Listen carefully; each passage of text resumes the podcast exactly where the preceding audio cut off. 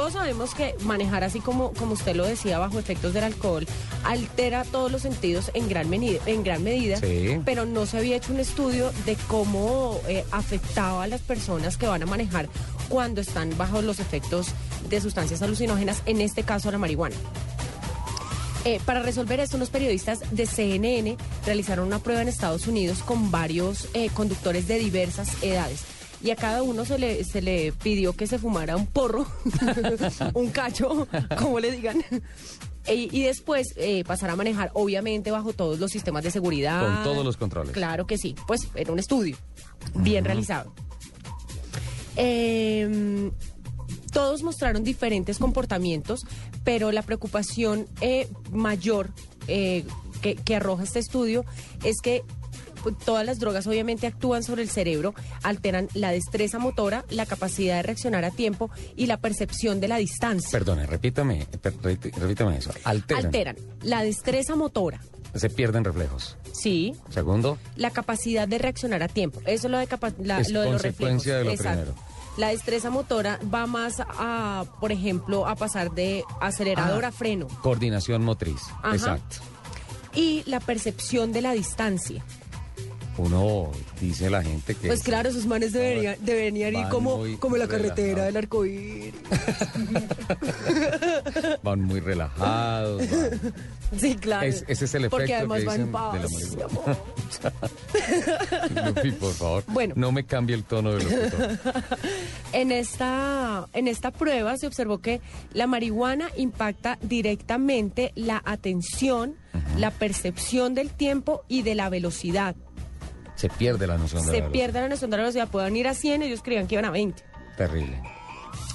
Así como la capacidad del conductor de integrar la información obtenida que está que, que le está llegando eh, en el momento que está conduciendo a las experiencias pasadas.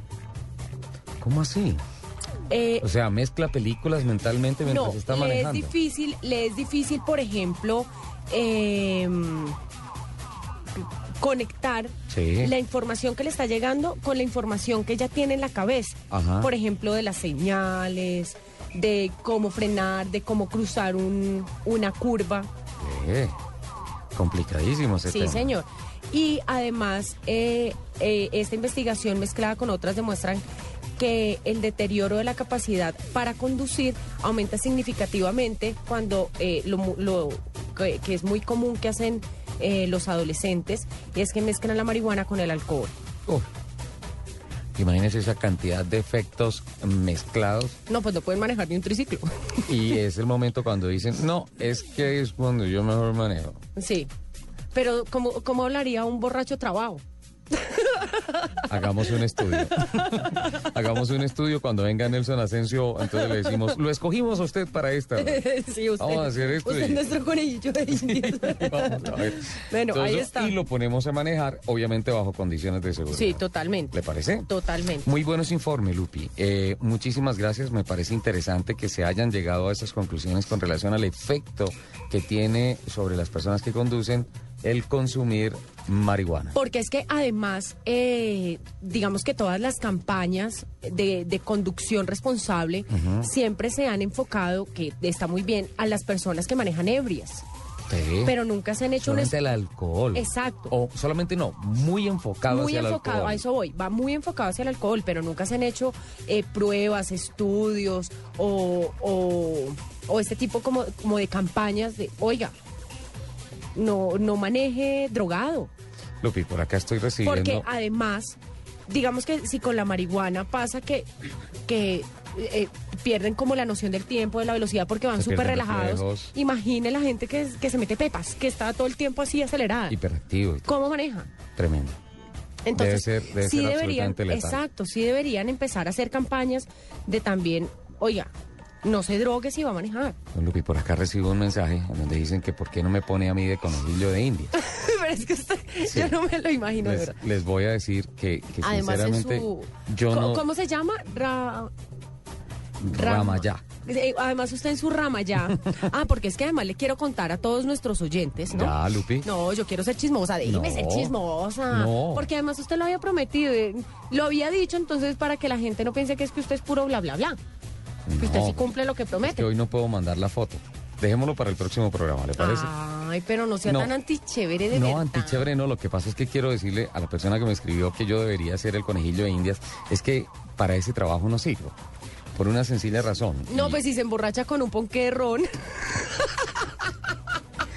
Lo que acaba de decir Lupi es cierto. Es, es verdad, se cierto. emborracha comiéndose un pedacito de ponqué de O sea, vino de esos de las primeras comuniones. Como estamos, como estamos en confesiones, tengo que decirlo que un buen día, y no sé cómo agradecerle a Paola Oliveros, eh, cómo lidió mi rasca en eh, Zipacón con un vasito, de, medio vasito de masato. Me pasó. Me pasó. Y un día, almorzando, que me estaban celebrando el cumpleaños, los del TC2000 Rescue Team, trajeron un postrecito que traía una salsita con brandy. y se Y me emborrachó. emborraché. Y en la, en la casa de Mayelin Ramírez, una persona del staff del TC2000, en una Navidad nos sirvieron una natillita que tenía encima una salsita de mora que la mamá con tanto cariño hizo, pero una delicia, y le echó un poquito de vino a la salsita de mora. Me emborraché con eso.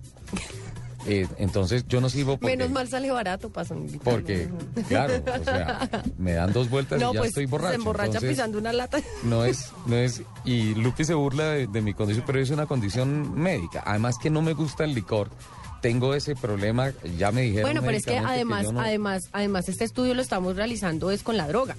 Tranquilo, yo no lo voy a No, pero si eso es, si eso es con medio, medio, vaso, medio vaso de masato, imagínese lo que va a pasar con, un porro. con medio porro.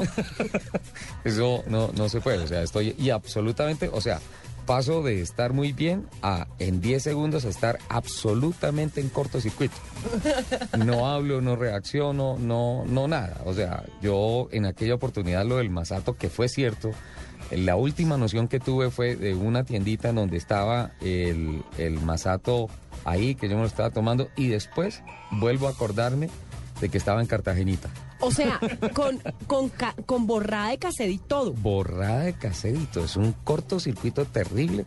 A mí ya me, me dijo María Mercedes García, una, una persona del TC2000 Rescue Team, que lo que pasa es que mi organismo no producía una enzima que es la que regula el efecto del alcohol O sea, saliste defectuoso. Exacto. Eso no, otro defecto de fábrica. Entonces, por eso no, y muchas gracias. Si fuera, pues con mucho gusto lo haría, pero no sirvo para conejillo de indias porque, insisto, con eh, medio vaso de masato, un poquito fermentado, ya estoy borracho. Porque es poquito.